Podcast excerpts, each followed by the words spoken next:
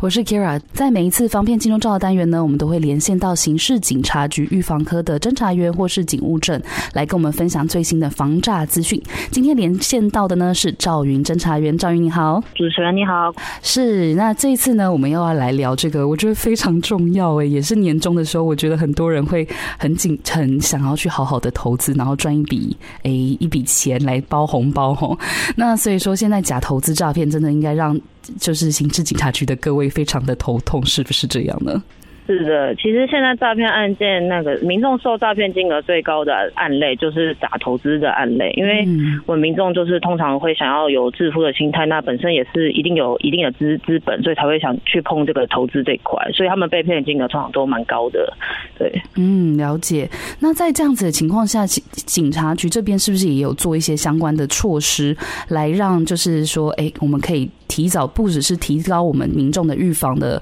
呃这种防诈的意识，但是同时也有一些措施可以让民众他们减少他们受损的金额。对，就是其实我们刑事局从今年七月开始，就陆续跟嗯蛮多的金融业者，比如说华南银行啊、第一银行啊、富邦金控等等的，嗯，我们都有在举办一些反诈骗论坛或是实体与线上的讲座。那我们都邀请了他们银行行员或是相关的人士来参加，来加强这个金融机构行员他们怎么样去关怀提问，就是来关怀就是民众来提款，诶、欸、提款或汇款时，这样是不是有一些异常状况？那这边就是想分享一个案例啦。我们其实，诶，之前就是有一名男子，就是他可能就表示跟行员表示说，他老家可能要装潢，那他想要汇好几百万的金额。那我们行员就是很机警的，就是进一步来询问说，哎，那你的装潢是不是有请设计师啊，或是你的工程预计要在什么时候完成的时候，嗯，男子却就是支支吾吾的没有办法做回答。那行员这部分就是立即来通报辖区，员警到场之后才发现说，原来这个男子就是在广告上面点击假投资的课程，然后被引导入赖的群组投资群组，那就有这些自称是投资助理的人加好友之后，就是，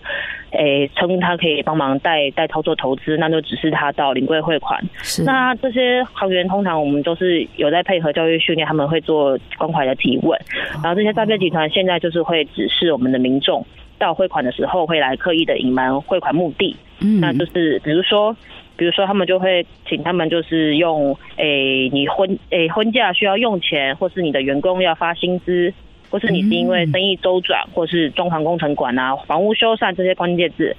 他会要求你用这些关键字来向行员来说明你这用钱的原因。是，那那这些其实都是常见的诈骗手法。那还是要呼吁民众，就是说不要接获接不要接获任何对方的指示去做。嗯去做操作的那个 ATM 汇款啊什么的，或是去临柜汇款，这些绝对都是诈欺。对，哦，了解。所以说我们会整一下刚刚的重点，其实就是临柜汇款这些，就是你绝对不要随便的去做。然后另外就是千万不要，只要对方告诉你说你要稍微隐瞒一下你的投资，呃，你的汇款的目的，这些呢就是诈骗的前兆。是除了这个之外，我们还有什么特别要注意的吗？我们要特别要注意的，其实现在诈骗的标的物有很多啦，比如说，嗯，房地产啊，或是零股塔、股票、外汇、虚拟货币等等。嗯、对，那主要都还是要请民众，诶、欸，其实，诶、欸，其实现在蛮流行的就是假冒名人的投资群组，对对，比如说，诶、欸，谢金河啊，或是这种邱庆怡，嗯，他们会。假造这些人的赖好友加入你，然后请你去联络他的助理。对，这、这个这种案例最近还蛮常发生的。哦，主要还是要跟民众提醒说，对名人。所以这些所有的名人跟投资专家，绝对绝对绝对不会主动邀请你加入投资群组，他们本身也不会有这些赖的账号去加主动加入民众，绝对没有的。是了解，所以说其实就是除了注意刚刚我们讲的这些特意刻意去隐瞒，就是你汇款的目的之外，另外就请大家真的要特别注意到，就是这些名人主动邀你进来群组做投资，这些这些真的是非常的明显。对对对对，了解，真的非常感谢赵云侦查员呢，在这个二零二三。年的最后一个晚上呢，陪我们就是为我们 update 最新的这些防诈资讯，非常感谢您。是是是，谢谢主持人，谢谢听众朋友，谢谢新年快乐，谢谢，好，新年快乐，谢谢，拜拜。